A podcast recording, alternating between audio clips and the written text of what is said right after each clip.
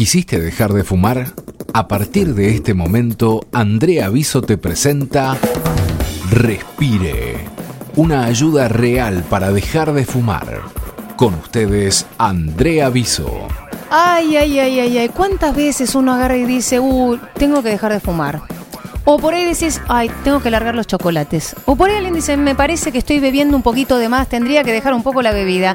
Y cosas así está lleno. ¿Cuántas cosas uno dice? Y tengo que dejar de.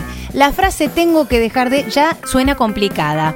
Estoy en este momento con el doctor Reinaldo Smith, quien es médico especialista en neumonología, y con el doctor Fernando Bartolomé Berra, quien es médico especialista en clínica médica. Obviamente que, como se imaginarán, son amigos, están dedicándose a tratar de ayudar a que la gente deje de fumar, entre otras cosas. Y primero me gustaría saber, en el caso de Reinaldo, como para empezar con alguno de los dos, ¿cómo fue que coincidieron en este punto, en esto de querer ayudar a que la gente deje de fumar? entre otras tantas cosas que me imagino, me imagino que tratarán de hacer. Bueno, este, no, recuerdo muy bien cómo, cómo nos encontramos, pero eh, creo que cuando nos encontramos y empezamos a tocar este tema, eh, eh, digamos, surgió una suerte de apasionamiento sobre esta cuestión y a partir de ahí nunca más, este, entiéndase bien, nos separamos. Siempre seguimos este, apasionados con, con, el tema de ayudar a la gente a dejar de fumar, ¿no? ¿cuánto tiempo hace que están trabajando juntos en esto? Y bueno, ¿cómo empezaron a delinear lo que hoy en día es una realidad que ya lleva bastante tiempo y me imagino que muchísima gente que ha dejado de fumar gracias a ustedes? Sí, gracias a nosotros y a toda la gente que trabaja en esto, porque somos, en realidad somos muchos. Bueno, con Reinaldo hace más o menos unos 10 años, 15, ¿no? Que estamos trabajando juntos, hicimos un curso, empezamos haciendo cursos este, de eh, formación en tabacología en el Hospital Austral junto con Alejandro Videla y otra gente de tabacología. Y bueno, sí, hay mucha gente que dejó de fumar, eh, no la suficiente para nosotros, creemos que tendría que haber más gente todavía que deje de fumar, por lo menos que lo intente, que eso es eh, lo más importante.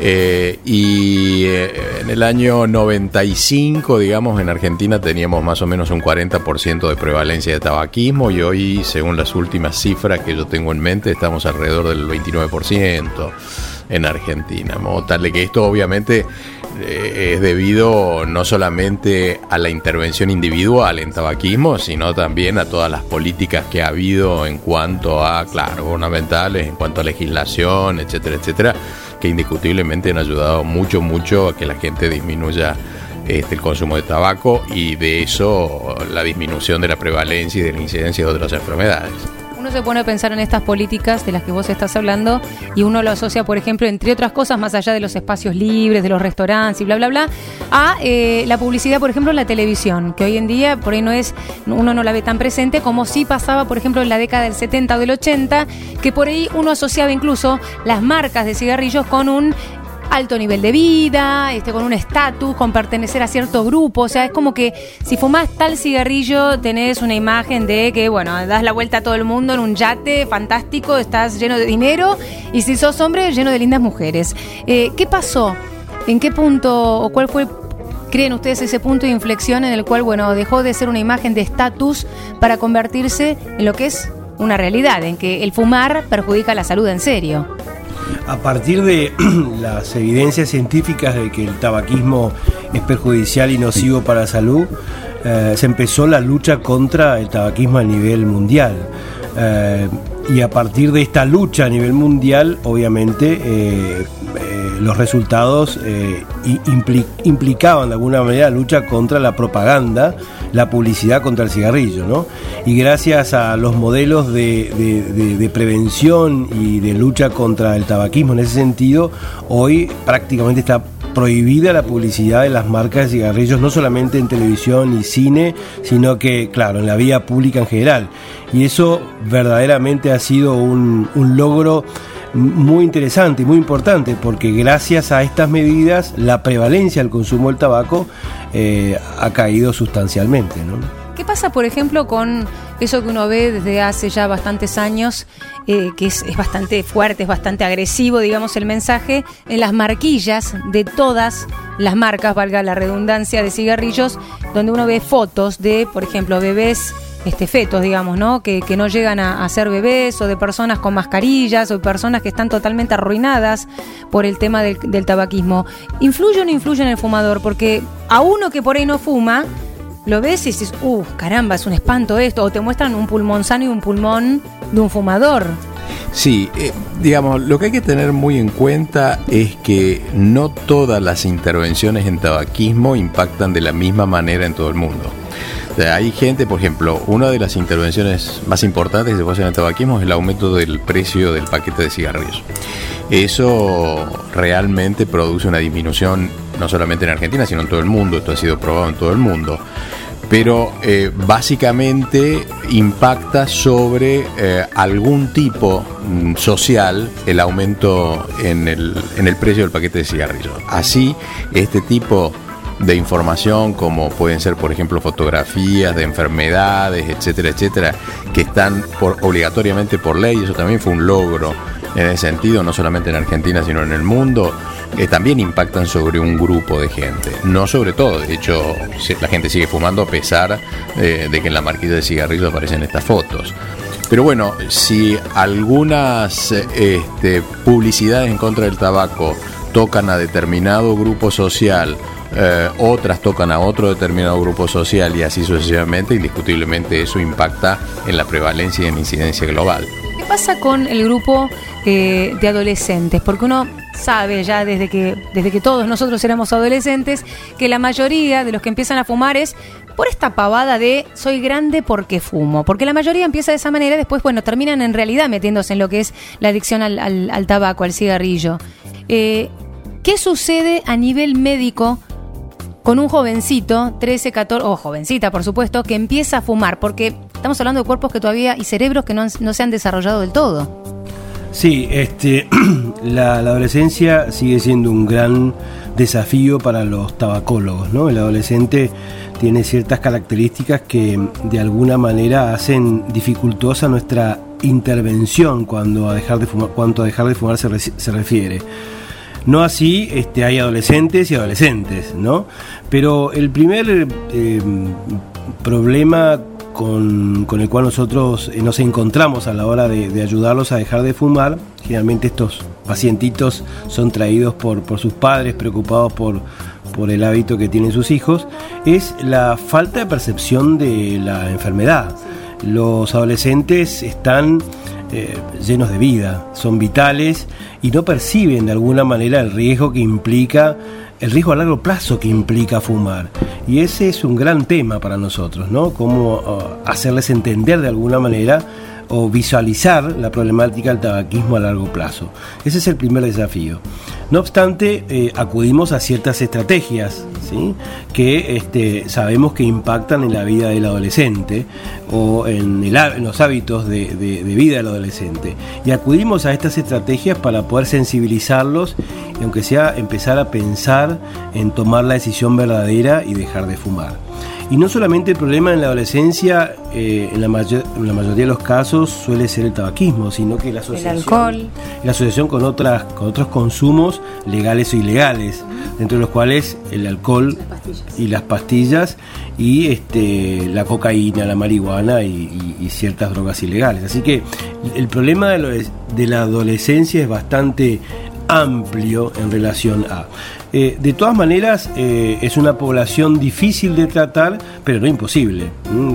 Hemos logrado eh, que muchos adolescentes hayan tomado realmente la decisión verdadera y hayan y se hayan puesto el overall para trabajar en función del abandono del consumo del tabaco pasa, por ejemplo, con las instituciones educativas? Porque obviamente que esto sería maravilloso que llegara a todos los colegios. Uno ve, por ejemplo, que hoy en día eh, por ahí se habla de lo que es la educación sexual, este, pero uno no tiene por ahí conocimiento de que se desarrollen charlas, por ejemplo, acerca de lo que son las adicciones como el tabaquismo en las instituciones, sobre todo en los colegios secundarios.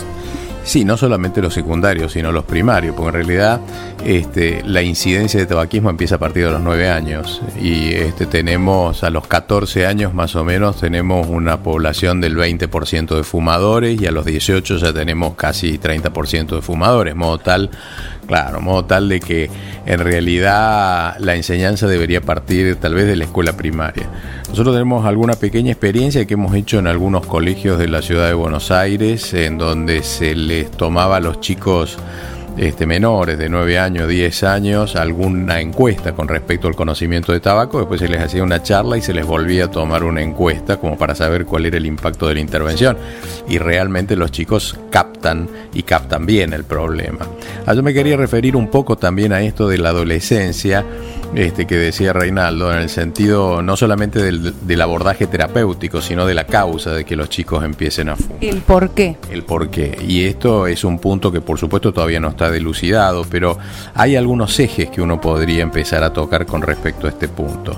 Por ejemplo, el tema del tabaquismo pasivo. Es decir, se sabe que de mamás fumadoras de mamá fumadora, los chicos, el, bebé en el vientre de la madre, el feto absorbe la nicotina.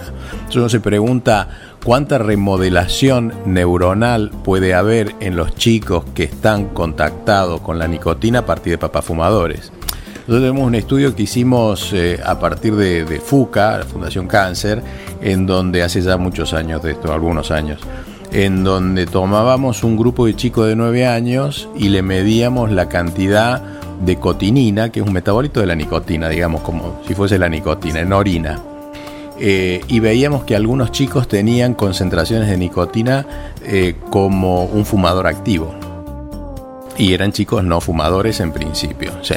A partir de ahí hicimos una intervención con los papás para que no fumaran en presencia de los chicos y esto bajó sustancialmente. Modo tal de que uno no tiene mm, la certeza, tampoco lo puede negar completamente, cuál puede ser el impacto eh, del fumar de los papás en frente de los chicos. Por eso, si el papá o la mamá eh, no desea dejar fumar, tiene su derecho, está en su derecho. Lo que debería hacer es no fumar en presencia de los chicos o en ambientes cerrados. Esto es muy importante, sobre todo cuando uno va en auto, por ejemplo, fumar dentro del auto es este, realmente para los chicos muy nocivo. Pero además puede haber otros factores, como por ejemplo el factor de identificación de los chicos. Pertenecer a un grupo. Claro, el factor de identificación no solamente con sus pares, sino también con sus padres, porque los chicos y los adolescentes de alguna manera este, uno se identifica con el papá, con la mamá, con el tío, con el abuelo, con lo que sea, y a partir de ahí también pueden surgir, digamos, alguna cierta tendencia a tener niños fumadores.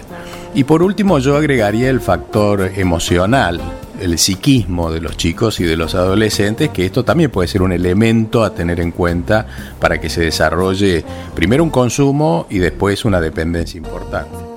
Eh, con respecto a, esto de, lo que es el, digamos, el público adolescente que fuma, eh, el fumador pasivo. Eh, uno no puede dejar de pensar, por ejemplo, una familia tipo, padre, madre, los chicos, y por ahí el papá y la mamá fuman, y después de comer, después de cenar, se sientan un rato a ver la tele, y están viendo la tele, y de repente el papá prende un cigarrillo, la mamá prende un cigarrillo, y están ellos fumando tranquilos delante de los chicos. ¿Qué pasa con esos chicos a la larga?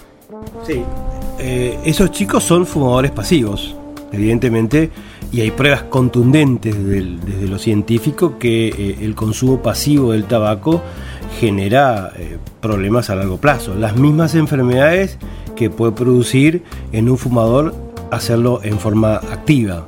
Por ejemplo, cáncer. Hay tres grupos de enfermedades mm, provocadas por, que son las más referenciales de alguna manera, provocadas por el consumo de tabaco el cáncer, no solamente de pulmón, sino que también de cualquier mm, órgano... A donde se despierte. A donde se despierte el, gen, digamos. Este, la enfermedad eh, cerebrovascular o cardiovascular, si se quiere, eh, infarto, derrames cerebrales y etcétera, y, todo lo que tiene que ver con el enfisema o la enfermedad pulmonar obstructiva crónica. Bueno, los chicos fumadores eh, tienen posibilidades de contraer eh, algún tipo de estas enfermedades a largo plazo. Si nosotros en esta sala, que es pequeña, em, eh, se nos ocurre fumar o alguno de nosotros se nos ocurre fumar y pasamos aproximadamente una hora este, respirando ese humo de tabaco, los que no fumamos eh, habremos fumado dos cigarrillos. sin hacerlo de forma activa. Es increíble, la relación es increíble. Eh, con respecto a, lo que es el tabaquismo en sí, ¿cuándo se empezó a, estudiar al tabaquismo como una problemática? ¿Cuándo se descubrió eh, que esto era realmente un problema, no un placer? Eh, esto empieza por los años 60 aproximadamente. Empezaron primero los países nórdicos, los países del norte de Europa y después toma la posta de Estados Unidos. Y lo que se ve cuando uno analiza la curva de consumo de tabaco es que el consumo de tabaco importante empieza a principios del siglo, el del siglo XX, con la fabricación de cigarrillos. Y tiene el punto máximo a partir de la Segunda Guerra Mundial aproximadamente.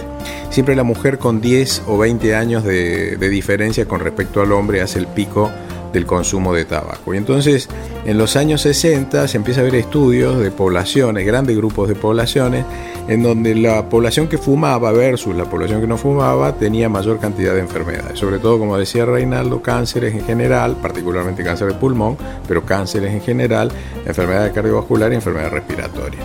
Y a partir de allí, empezaron cada vez a haber más estudios y más estudios y se llega a la conclusión de que el tabaco realmente es un elemento tóxico sumamente importante y sobre todo a partir de la comercialización como, como cigarrillo, porque antes, digamos, el fumador de pipa o el fumador de cigarro era un, un, eran sujetos aislados, una población muy aislada, pero a partir de que se empieza masivamente a consumir tabaco a partir del cigarrillo, que la mujer empieza a consumir también este tabaco, como vos decías anteriormente, a partir de una determinada época que era, digamos, muy... Sinónimo de estatus. Sí, de alguna manera, ¿no es cierto? Sobre todo para la mujer, etcétera, etcétera.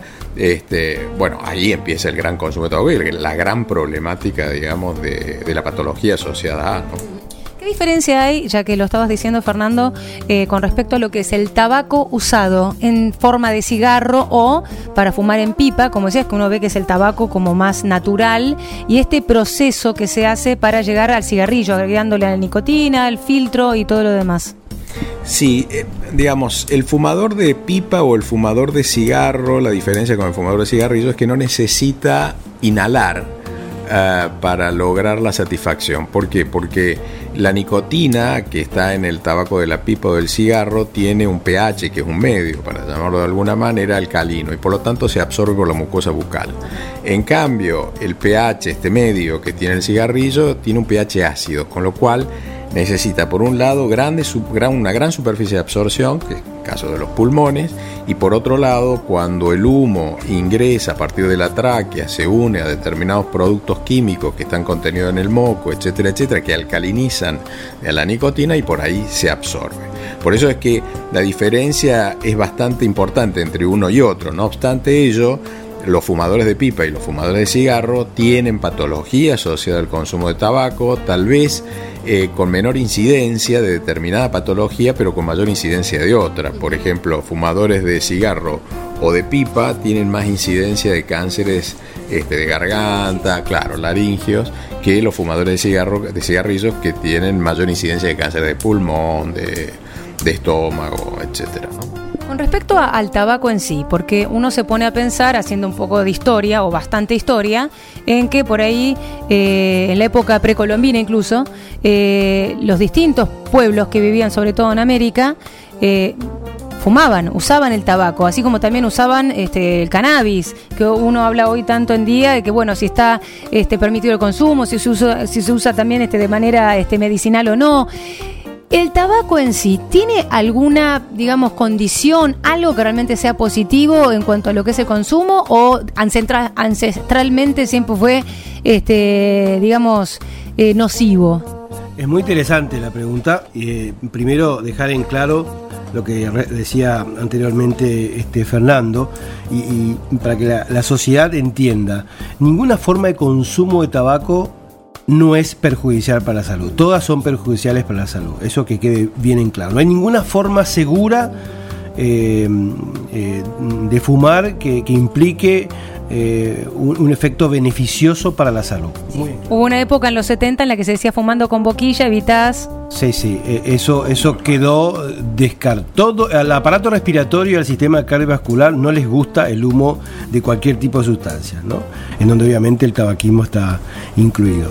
Sí, este, la nicotiana tabacum, que es el nombre, eh, digamos, científico de la planta del tabaco, es oriunda de América y los indios de los, los aborígenes de, de- América en ese, en, ese, en ese entonces consumían tabaco de muchas formas, inclu- inclu- inclusive eh, digamos preparaban jarabes de tabaco, eh, supositorios de tabaco, se pegaban plantas eh, de tabaco, hojas de planta de tabaco, y en los rituales de los chamanes eh, quemaban plantas de tabaco y este, sufrían realmente una gran in- intoxicación. Muchos de ellos eh, en esos rituales entraban en coma y, morían, ¿no?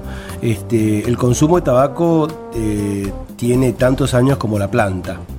A partir de, esto y a partir de los marineros de, de Colón y, y los portugueses después, digamos, esta epidemia eh, progresó y se instaló en, en toda, en todo el globo terráqueo. O sea que la culpa fue de Colón y de Vasco da Gama. La culpa fue de la planta. Este, pero eh, esta es la, la historia. Y obviamente cuando eh, se pudo eh, comercializar el producto, la cosa adquirió como más relevancia, ¿no? Este, a partir de, de- y a partir de la fábrica de, la fabricación de cigarrillos, aún más, ¿no? Este, así que la problemática del tabaquismo se instala desde hace muchísimo, pero muchísimos años, ¿no? Por suerte ahora hay muchísima más conciencia sobre este aspecto y, y hay una gran, eh, digamos, iniciativa mundial para continuar en esta, en esta, en esta lucha. Con respecto a lo que es el, el- el tabaco en sí, eh, ¿se le ha encontrado algún beneficio, digamos, a nivel medicinal? Hasta ahora eh, que sepamos realmente no. ¿sí? Hay, algunos, hay algunos ensayos este, con respecto a determinadas enfermedades neurológicas, pero eh, aún no tenemos eh, nada comprobado desde ese punto de vista. Así que buscarle algún beneficio al tabaco sería meternos en un tema mm, que no correspondería en la actualidad. ¿no? Con respecto a lo que es esta, esta decisión que hoy en día está tomando tanta gente, que se está volviendo consciente en serio, tomando conciencia de verdad lo que genera, el impacto que tiene en el cuerpo, en el propio y como decimos, ¿no? Los fumadores pasivos que por ahí rodean al, al fumador activo. ¿Cuál es el proceso en la cabeza de esa persona entre el, buah, quiero dejar de fumar? Y si es que es una decisión que la toma unilateralmente o si es cuando va al médico, al neumonólogo, y el neumonólogo, neumonólogo le dice, o dejas el cigarrillo o el cigarrillo te deja vos. Eso es lo primero que te quiero preguntar. ¿Es una decisión propia o es cuando ya la cosa se empieza a poner fea, empieza con esa tosecita molesta, que yo qué sé cuánto? ¿Cuándo elige la persona dejar de fumar? Bueno, eso es muy variable y depende de cada mm, circunstancia, digamos, depende de cada fumador. Este, yo siempre digo que hay como tres tipos de mm, pacientes eh, que mm, cuando viene a consulta uno puede ayudarlos. Hay un paciente que viene con un problema asociado al consumo de tabaco y sigue fumando, ¿no? Por ejemplo, podría llegar a ser el caso de un paciente que manifiesta tener tos eh, desde hace un año, dos años o seis meses, ¿no? Este, y uno cuando empieza el interrogatorio se da cuenta que el paciente obviamente fuma y fuma mucho, ¿no? Es un paciente donde uno podría tranquilamente intervenir y asociar el síntoma que lo trae la consulta con la problemática del tabaquismo, entendiendo que la bronquitis crónica o el enfisema o alguna patología respiratoria está asociada con la producción de la tos. El otro grupo de pacientes es cuando eh, viene a consulta por un síntoma no relacionado con el consumo de tabaco y sin embargo uno en el interrogatorio se da cuenta que el paciente además fuma más allá de ese síntoma. Ese es otro paciente y hay que buscar estratégicamente la manera de asociar ¿no? este, esa problemática con, con, la consulta y ayudarlo, por lo menos a pensar en tomar en primera instancia la decisión verdadera de dejar de fumar. Y el tercer tipo de paciente es el que viene a buscar ayuda para dejar de fumar. Y yo diría que es el paciente más fácil para nosotros porque tiene la decisión o en algún punto la decisión está, ¿sí? Porque la mayoría de los pacientes tiene la decisión, pero muchos de ellos aún mm, tienen la decisión no consolidada, digamos, ¿no? Y, y, es absolutamente claro y entendible y hasta diría esperable que un paciente eh, tenga la decisión tomada en cierta manera pero no consolidada, que esté en una suerte de ambivalencia decisional, si esa sería la... la Quiero pero no puedo. Yo necesito, doctor, dejar de fumar. Yo sé que tengo que dejar de fumar. Yo sé que debo dejar de fumar. Lo quiero hacer por mis hijos. Lo quiero hacer por la razón que sea, por mí, por mis hijos, por, mi, por mi historia, por lo que sea. Pero aún no quiero dejar de fumar. ¿sí? Esa es la habitual posición en la que se encuentra el paciente cuando concurre a. La mayoría de los pacientes cuando concurren a la consulta. Yo sé que debo, yo sé que tengo, yo sé que necesito, pero no quiero. ¿Qué hacemos? En ese caso, bueno, tenemos que utilizar estrategias para ayudarlo a, acercarnos más hacia el deseo verdadero. Por eso el doctor tiene colgado un látigo por acá. es una alternativa. Este, sí, eh, uno tendría que empezar a construir el deseo de dejar de fumar, o por lo menos ayudar a construir el deseo de dejar de fumar. Y eso depende de muchos factores, ¿no? Básicamente la motivación, que es un, factor más que interesante en este sentido. Yo te preguntaba recién eh, con respecto al tema de por qué tengo hijos. ¿Cuánto influye en la decisión de la fumadora o el fumador el hecho de tener criaturas chiquititas que por ahí les vienen bombardeando la cabecita en el colegio con el tema del cigarrillo que hace mal, que es nocivo y empiezan, papá, quiero que dejes de fumar, mamá, quiero que dejes de fumar. ¿Cuánto influye en la decisión del adulto el que el nene o la nena te diga, papá, mamá, deja de fumar? Muchísimo, muchísimo. Es, es, un, eh, es una causa, claro, una causa mm, eh, bastante frecuente observar en el consultorio, por lo menos en mi caso, Sí, este, más allá de la problemática que implica el miedo a contraer alguna enfermedad, los padres, sobre todo cuando son jóvenes, este, por la información que tienen los chicos, gracias a Dios, este, utilizan el mi hijo me presiona muchísimo con este tema del dejar de fumar. Y es un factor a tener en cuenta. Uno se puede explayar muchísimo en ese sentido y lograr realmente una buena motivación para que este padre deje de fumar.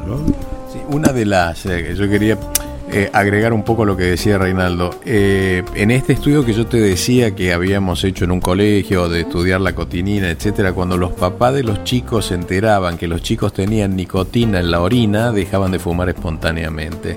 Así que sí, realmente los chicos es un gran factor motivacional para los padres para dejar de fumarse. Bueno, hay muchas cosas, muchos temas para seguir explayándonos porque sin lugar a dudas el tema del tabaquismo da para mucho más. Así que nos vamos a quedar acá y después seguimos.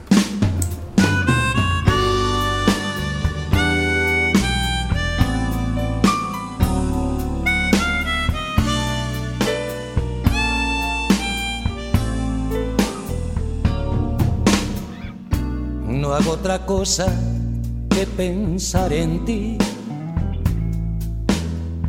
por halagarte para que se sepa.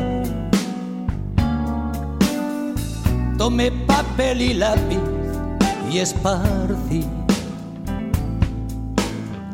las prendas de tu amor sobre la mesa. Buscaba una canción y me perdí en un montón de palabras gastadas.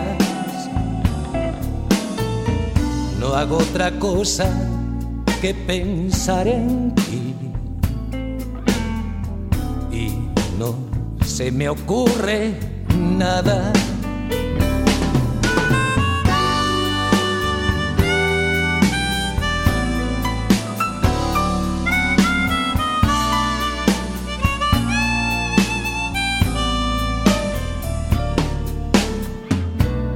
Un cigarrillo y otro más, y otro más. Un día de estos he de plantearme muy seriamente dejar de fumar. Con esa tos que me entra levantarme. Busqué mirando al cielo inspiración y me quedé colgado en las alturas. Por cierto, al techo no le iría nada mal. Una mano de pintura.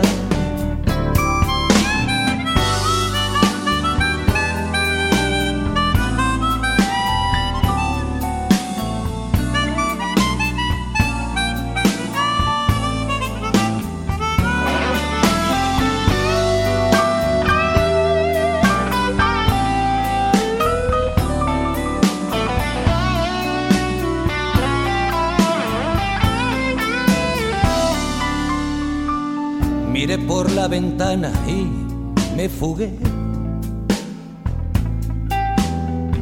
con una niña que iba en bicicleta. Me distrajo un vecino que también no hacía más que rascarse la bragueta. No hago otra cosa que pensar en ti. Nada me gusta más que hacer canciones. Pero hoy las musas han pasado de mí. Andarán de vacaciones no hago otra cosa que pensar en ti. Pero los versos huyen de mis manos. Y es que las musas han pasado de mí. Se habrán ido con el nano.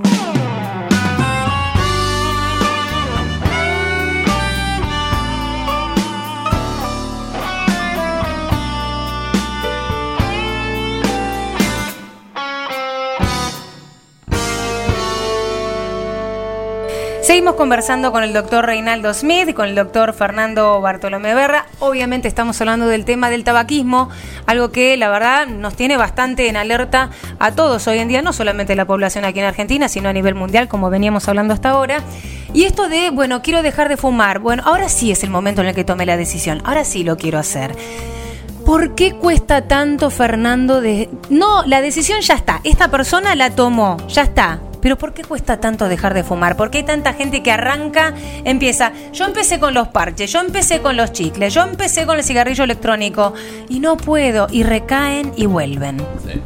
Sí, una pregunta enorme, ¿no? Eh, yo diría que a partir de que un sujeto toma la decisión de dejar de fumar, a partir de ahí yo dividiría en cuatro grupos de pacientes según la respuesta. El primer grupo es este grupo que dice, dejo de fumar, apague el último cigarrillo, se olvidó el tema. Nunca más toque el cigarrillo, ese no es un problema ni tampoco tiene que venir al tratamiento. No Deben ser los menos, ¿no? Y es un grupo. Este, de hecho, cuando hablábamos sobre la legislación, el aumento de paquetes de cigarrillos, los niños, los hijos, etcétera, hay un grupo de gente que deja de fumar espontáneamente, en buena hora.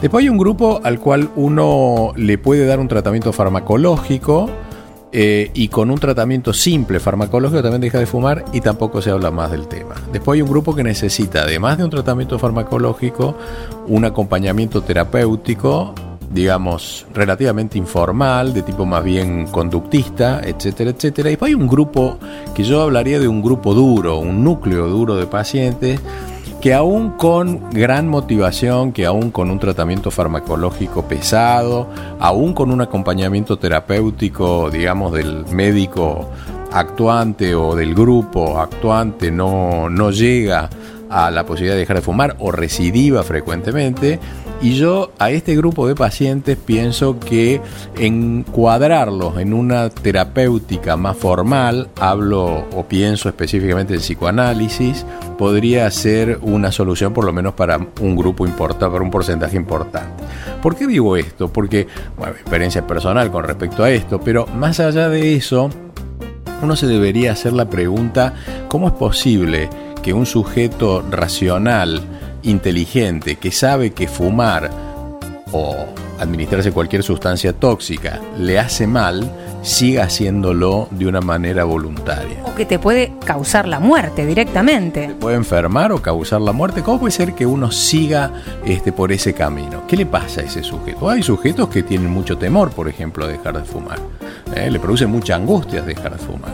Otros que usan el cigarrillo como fetiche, por ejemplo, ¿no? Este, Termino de comer y fumo un puchito. Por ejemplo, eso es la parte más de la costumbre, porque cuando hablábamos este, recién con respecto al beneficio que puede producir el hecho de fumar, hay un beneficio que es el placer.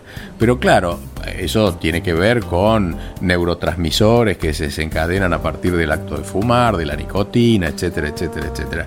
Eh, pero si fumar es un placer, vivir sin enfermedad debería ser un placer todavía mayor.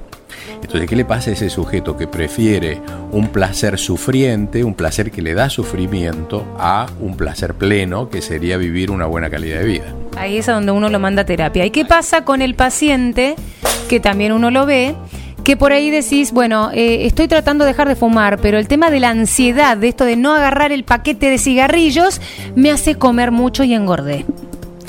Sí, bueno, allí este, uno se tendría que plantear en ese caso qué es la ansiedad o por qué es un paciente ansioso, ¿no? Y una vez más, a lo mejor con alguna técnica de tipo conductivista, como por ejemplo tomar sorbos de agua helada o ponerse un caramelo, un chicle mentolado, lo que sea, puede, puede digamos, zafar este, de esa situación.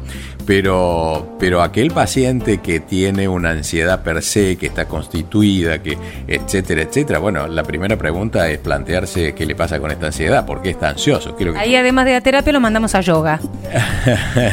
por ejemplo, este, ¿qué es lo que quiere llenar? Porque el paciente ansioso quiere llenar algo. ¿eh? ¿Dónde está el vacío? ¿Cuál es el vacío existencial que tiene eventualmente ese paciente para querer llenarlo con humo? Esto es algo que le sucede a ¿Qué porcentaje de este núcleo duro por ahí que le cuesta dejar el cigarrillo, este tema de manejar la ansiedad? ¿Qué porcentaje? ¿Hay, un porcentaje más o menos? ¿Se puede saber qué cantidad de gente tiene que ver con un problema de ansiedad, esto de tener que llenar un espacio, un vacío? Algo que evidentemente en su vida no le debe causar placer y lo encuentra en el cigarrillo. No sé si hay un número de pacientes o un porcentaje de pacientes considerados que formando parte del núcleo duro. Lo que sí puedo decirte es que... Eh, una raíz común. Claro, del 100% de los pacientes que fuman, el 70% quiere dejar de fumar y no sabe muy bien cómo hacerlo. Esa es una realidad este, científicamente comprobada. ¿no?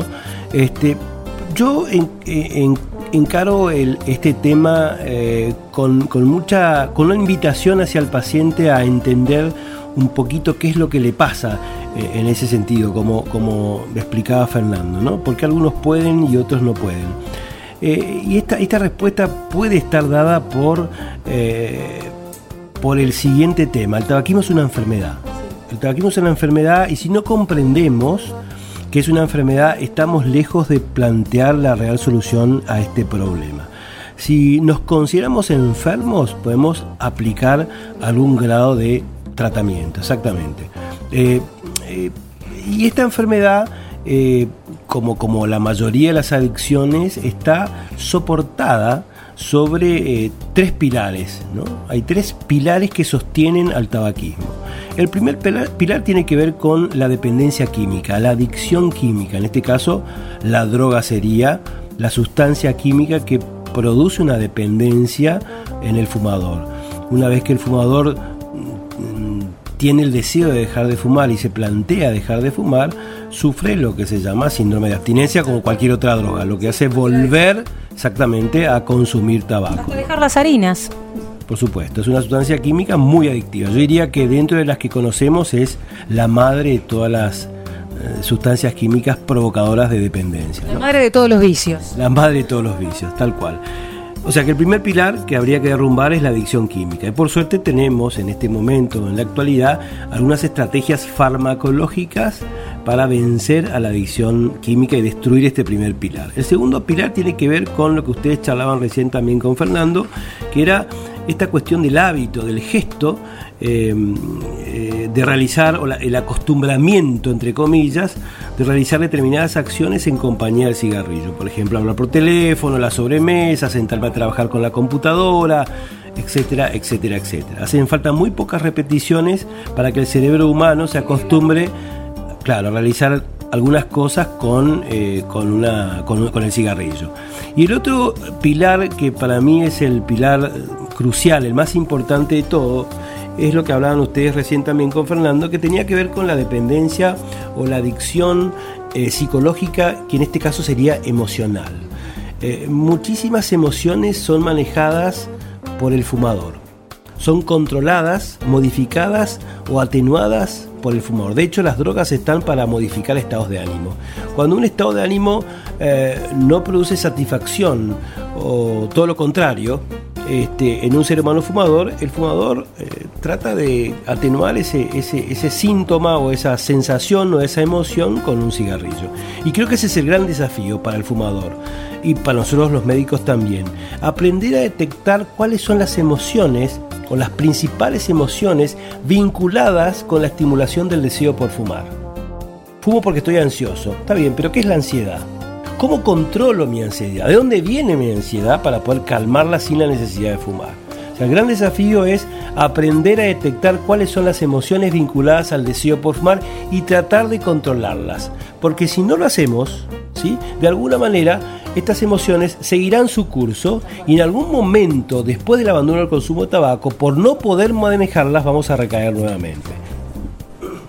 Eh, no, yo quería agregar algo con respecto a lo que decía Reni, este, eh, que el cigarrillo es una enfermedad o el tabaco es una enfermedad, pero en algunos casos también uno debería considerar, al menos yo, y esto me hago cargo personalmente, una enfermedad, no solamente una enfermedad en algunos casos, sino en otros un síntoma.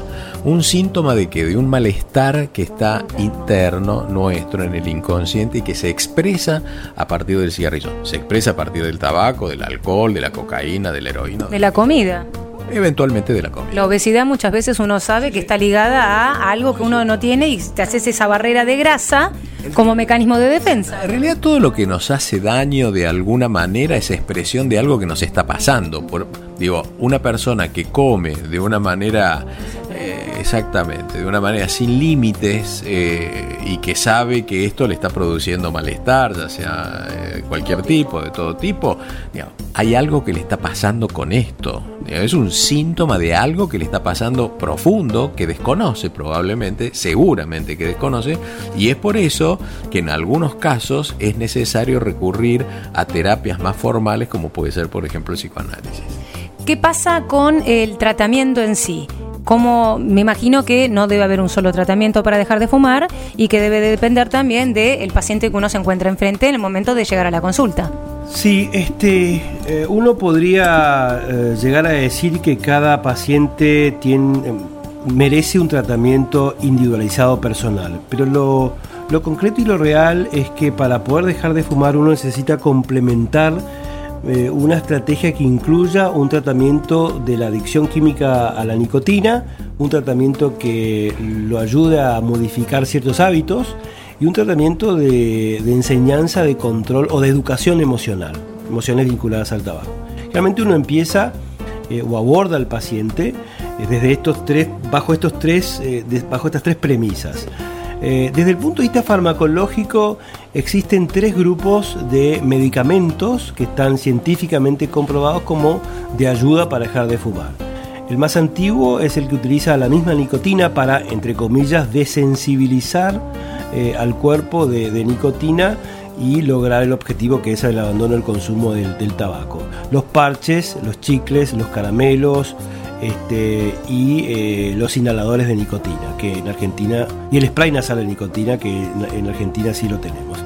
Este, en el segundo grupo de fármacos de ayuda para dejar de fumar está el bupropión, que es un antiguo antidepresivo eh, que desde hace un tiempo a esta parte se, se, utiliza con muchísimo éxito en el tratamiento para dejar de fumar. Tiene funciones antinicotínicas a pesar de ser un antidepresivo.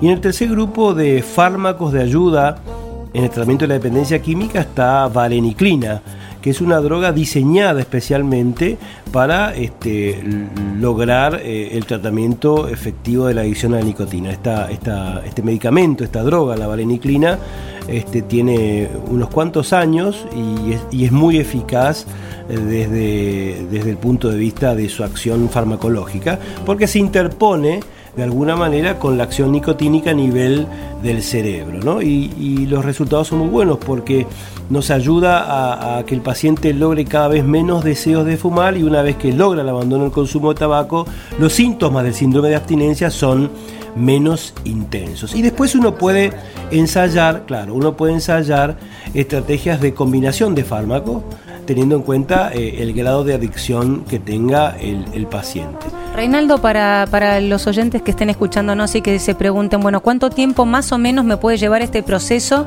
desde que tomo la decisión de ir y empezar a hacer este curso, por así decirlo, este, para dejar de fumar, hasta que finalmente no lo necesite más y digo, bueno, soy pucho free?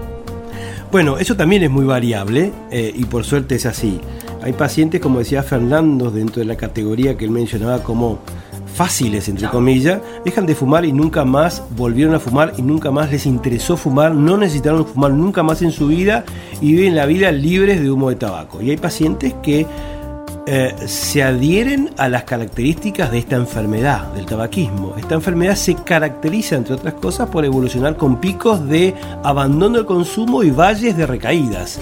Y así evolucionan años en su vida. Y uno los tiene cada año, cada dos años, cada tres años, este, en los consultorios buscando nuevamente una ayuda para dejar de fumar. Y ahí podríamos decir que esos pacientes son los pacientes que él... Eh, Crónicos como núcleo duro, ¿no? Son pacientes que no han resuelto la problemática eh, psíquica en relación al, consumo de, tabaco. Estas recaídas en general, supongo, por lo que uno ve en, digamos en, los que nos rodean, está, supongo yo, muy ligado a lo que deben ser inconvenientes con laburos, eh, inconvenientes con la pareja, este, algún problema familiar.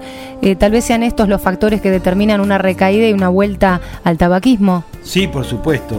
Este, eh, es interesante evaluar o, hablar un poquito del tema de la recaída porque eh, es, el, es, el, es, el, problema, claro, es el peor problema que tenemos nosotros. Para nosotros el éxito se mide en, em, en, en, el tema de no he, no he recaído nunca más, no he vuelto a fumar nunca más.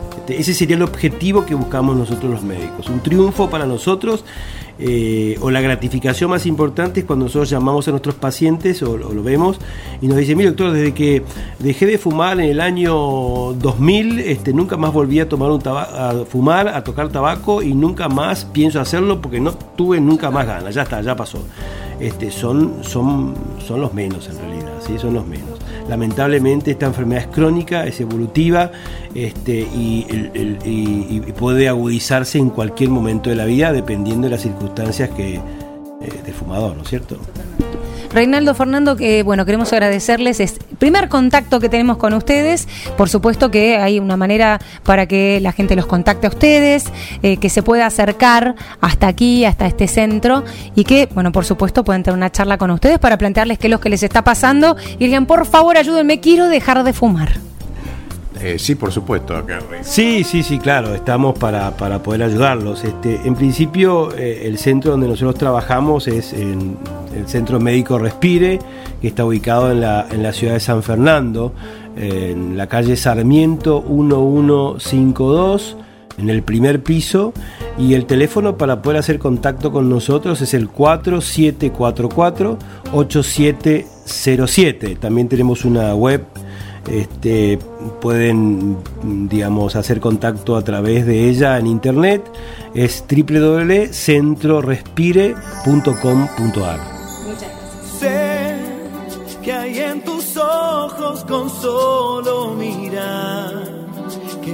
cansado de andar y de andar y camina girando siempre en un lugar. Sé que las ventanas se pueden abrir, cambiar el aire depende de ti, te ayudará Vale la pena una vez más saber que se puede, querer que se pueda, quitarse los miedos, sacarlos afuera, pintarse la cara, color esperanza, tentar al futuro con el corazón.